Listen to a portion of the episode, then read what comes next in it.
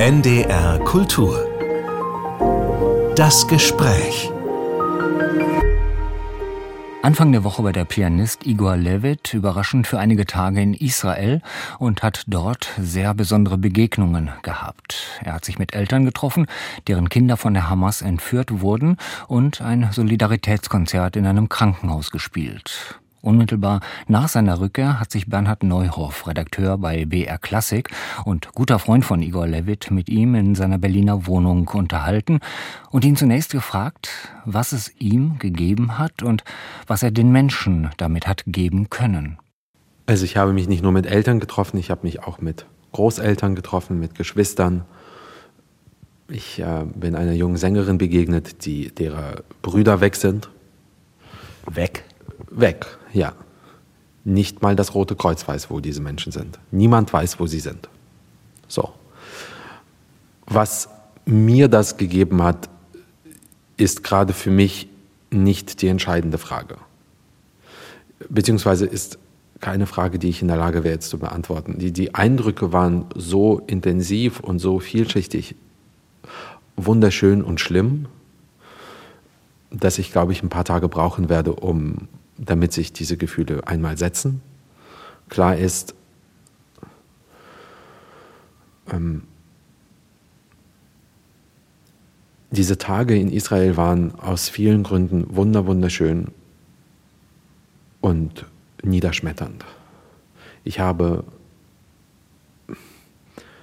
ja, wenn, wenn, wenn ein Mensch neben dir, wenn ein Großvater neben dir sitzt und sagt, sieben sind weg Kinder und Enkelkinder und anfängt, ihr Namen aufzuzählen. Und alles, was ich ihm geben kann, sind fünf Minuten Musik. Das, dafür habe ich keine Worte. Und trotzdem wollte ich hin als allererstes und werde jetzt auch sehr regelmäßig hinfliegen. Warum wolltest du hin?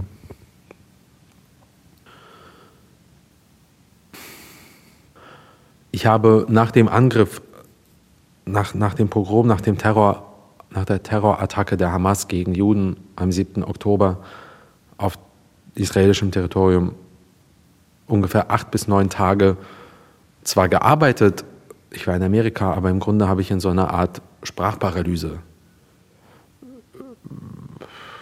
meine Zeit verbracht. Ich, hatte, ich, ich wusste überhaupt nicht, wohin mit mir. Und als sich das dann etwas legte und ich ein bisschen klarer denken konnte, wusste ich, der eine Ort, an den ich hin will, ist Israel. Mein Volk wurde angegriffen. Das ist ein Gefühl, das für mich auch neu war.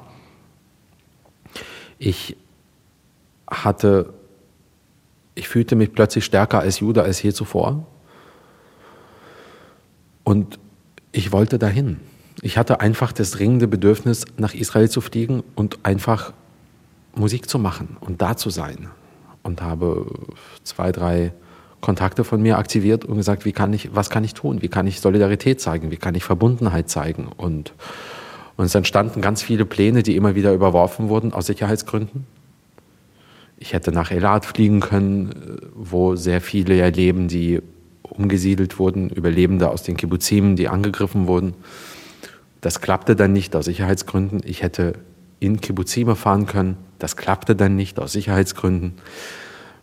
So wurden Pläne so auf Tagesbasis neu gemacht und wieder umgeworfen, bis sich dann zwei, drei Begegnungen herauskristallisierten, die dann stattfanden. Nämlich die Begegnung mit, ja, mit einfach Familienangehörigen von Entführten, mit in eine Begegnung mit Verletzten im Krankenhaus und eine wunder wunderschöne Begegnung mit engsten Freunden des Israel Philharmonic. So, also das ist, ist entstanden, ja, einfach wunderschöne Momente, aber die Begegnung mit den Familien äh, war niederschmetternd. Welche Musik hast du für sie gespielt?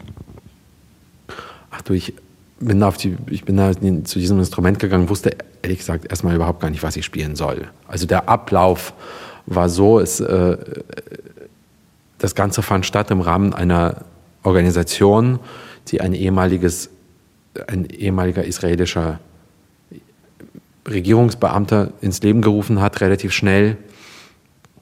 der einfach diesen Familien Gesicht gibt, der ihnen Plattform gibt, der ihnen äh, Kontakte verschafft. Sie sind international unterwegs, fliegen zu, zu Regierungsvertreterinnen und Vertretern und waren hier in Deutschland vor einigen Tagen.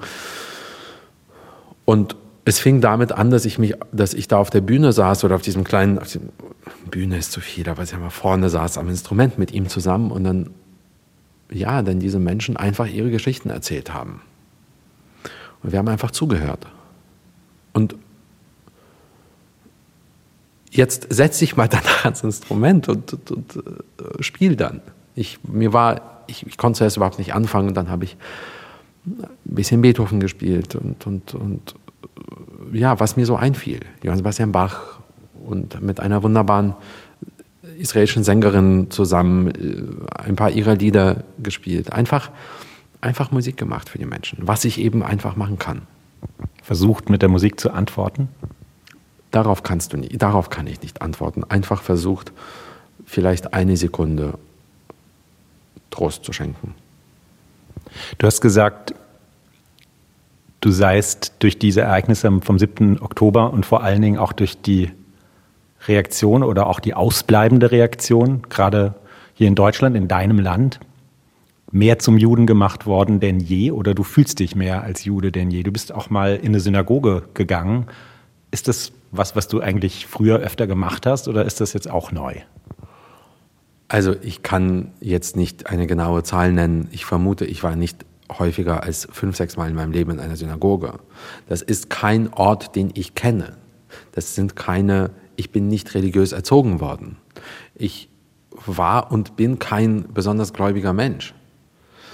Nur als ich in Los Angeles war, in der ersten Woche nach der Terrorattacke, ich wusste einfach ab einem bestimmten Punkt nicht mehr, wohin mit mir. Du, du musst ja irgendwie, musste ich in Kontakt treten mit Menschen, mich irgendwie nicht alleine fühlen. Und dass ich die arme Elim Chen, mit der ich da mit bei dem LA Philharmonic war, im Grunde genommen jeden Tag überfordert habe mit meinen, mit meinen Gefühlen und, und Gedanken und, und Ängsten und Sorgen.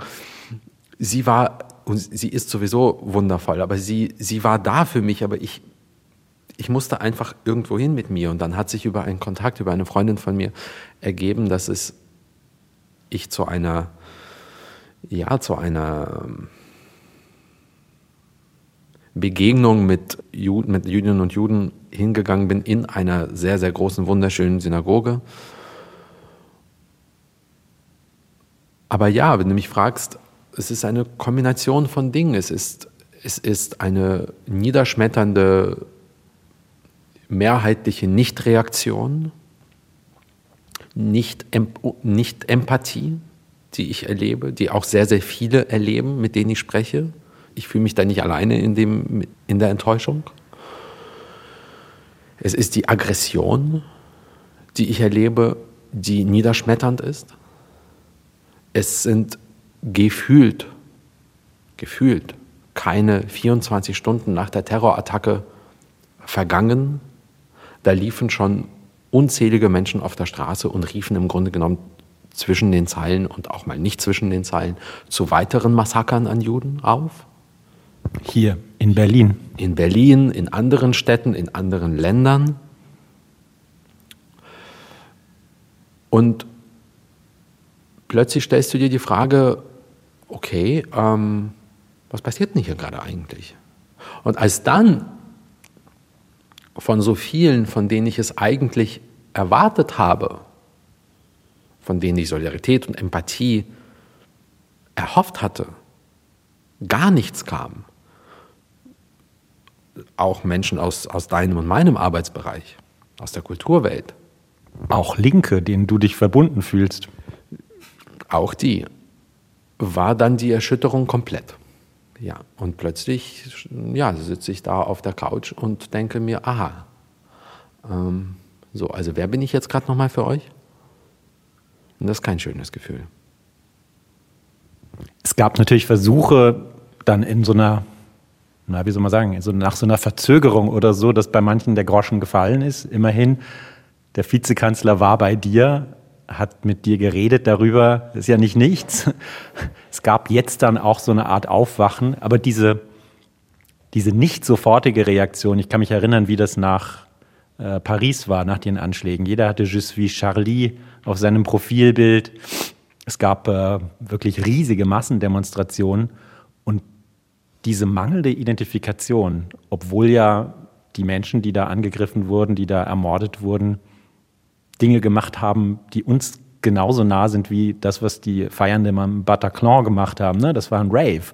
Das, war, das waren Friedensaktivisten im Kibbutz. Das war ja eigentlich, waren das Situationen und Szenen, die stellvertretend sind für das Land, das wir auch sein wollen, für die Freiheiten, die wir haben wollen, die wir verteidigen. Und trotzdem diese ausbleibende Identifikation. Also kurz zur Einordnung. Der deutsche Vizekanzler Robert Habeck war von Beginn an empathisch. Der kam nicht erst zwei, drei Wochen, vier Wochen später. Ich habe mich nicht also ausführlich mit Robert darüber ausgetauscht, was da passiert ist. Also er war, er war sofort da. Und einige andere auch. Ich will ja nicht pauschalisieren. Aber die Gespräche, die ich mit einigen äh, führen musste, Verantwortlichen, äh, Direktoren, äh, teils Intendanten, Kollegen, die so klar, Gott sei Dank, so klar und immer da waren bei anderen Krisen, die sehr kompliziert sind, sehr kompliziert, wo aber, also Kriegen und, und, und, und Auseinandersetzungen, wo aber wie zum Beispiel im Fall des russischen Angriffskrieges oder der Unterstützung der Solidarität mit den iranischen Frauen, you name it. Sie waren alle da, wir waren alle da. Es wurden teils Programme geändert, du weißt das. In, in, in, es wurden musikalische Werke aufgeführt aus Solidarität, Fahnen wurden, wurden gehisst, es, äh, Statements wurden verlesen. Ähm, Kontakte wurden geknüpft, Künstlerinnen und Künstler wurden eingeladen. Ich kann jetzt die Liste noch sehr, sehr lang machen. Und hier war fast nicht überall. Es gab äh, einige Häuser und, und Kolleginnen und Kollegen, die sich sofort solidarisch gezeigt haben mit, mit Jüdinnen und Juden in Deutschland. Also ich meine, ich könnte lachen, wenn ich nur drüber nachdenke, wie bizarr diese Stille bei den allermeisten ist. Aber dann habe ich Gespräche geführt und, und habe gesagt, sag mal, wo seid ihr eigentlich? Also es bricht ein Judenhass sich Bann auf deutschen Straßen. Wo seid ihr? Antwort, ja, ich verstehe dich, aber Israel ist halt so kompliziert. Und dann habe ich gesagt, Moment, warte mal ganz kurz. Also nochmal zurück. Ich habe gesagt, eine Explosion von Judenhass auf deutschen Straßen. Israel ist kompliziert, das ist erstmal eine Ablenkung. Ich bin nicht Israel. Ich bin kein Israeli. Ich bin ein Jude in Deutschland, der dich fragt, wo du bist. Und dann kommt gar nichts. So. Und da lege ich dann das Telefon auf und denke mir, okay, das registriere ich mal. Aber ich kann nicht so tun, als hätte dieses Gespräch nicht stattgefunden. Ich kann nicht so tun, als hätte das alles, als wäre das alles nicht passiert. Natürlich gibt es verschiedene Perspektiven. Nichts ist komplizierter als äh, oder nichts ist äh, älter als äh, die innerjüdische Diskussion und darüber Identitäten. Das ist so alt wie unsere Geschichte selbst. Ja? Aber das Gefühl, was ich gerade beschrieben habe, ich führe, wie du dir vorstellen kannst, seit einigen Wochen Gespräche mit jüdischen Freundinnen und Freunden aus verschiedensten Ländern verschiedensten Altersgruppen, verschiedensten Professionen. Die Bedrückung und die Beklemmung und die Erschütterung und die Enttäuschung ist im Grunde genommen bei allen gleich. Ein wohltuendes Kapitel dieser schlimmen Wochen ist, ist ja nicht so, dass ich keine Empathie erfahre. Und andere auch. Aber sie kommt von überraschenden Stellen. Das gibt mir sehr zu denken. Es verändert auch sehr viel. Also es, es, Menschen melden sich ja. Sie melden sich ja. Von konservativen Politikerinnen und Politikern, zu konservativen Journalisten, zu äh, Menschen melden sich. Es, es gibt Empathie, aber diejenigen, von denen ich das eigentlich erwartet und gehofft hatte, sind entweder nicht da oder stehen auf der Straße und solidarisieren sich mit Menschen, die im Grunde genommen meine Auslöschung herbeirufen wollen. Und das ist schon bitter. Und das andere, was bitter ist, ich bin auch deutscher Staatsbürger und ich glaube an gewisse Dinge. Ich mag diese Demokratie sehr und diesen Rechtsstaat auch und die Idee des Artikel 1 des Grundgesetzes. die Würde des Menschen ist unantastbar. Mag ich auch. Ich würde sie gern behalten. Ich glaube, sehr, sehr viele würden sie gerne behalten. Nur, Freunde, dann überlegt euch doch mal, was bedeutet der Ruf Tod den Juden? Tod den Juden ist Tod der Demokratie. Tod dem Artikel 1 des Grundgesetzes. Tod der Menschenwürde.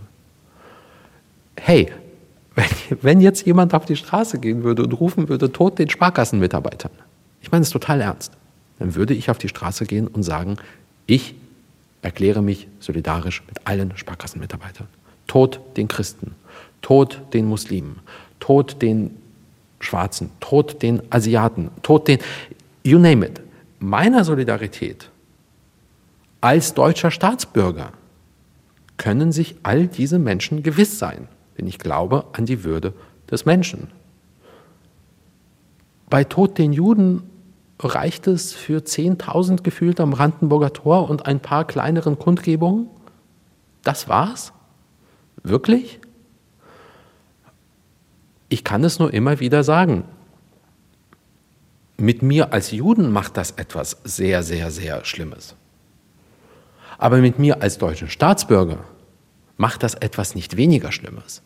Denn dann möchte ich gerne allen zurufen, also wenn ihr an Demokratie, Rechtsstaat, Freiheit und Menschenwürde glaubt und eure Empathielosigkeit, euer Phlegma, eure Gemütlichkeit, ich will nicht sagen Faulheit, weil, oder vielleicht auch Faulheit, führt dazu, dass Menschen wie ich dieses Land verlassen müssen oder andere Minderheiten, dann Freunde, solltet ihr dieses Land verlassen.